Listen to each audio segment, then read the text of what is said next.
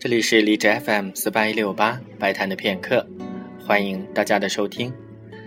马上就要进入二零一五年了，在二零一四年最后一期的节目当中，打算放两首有新年气氛的曲子。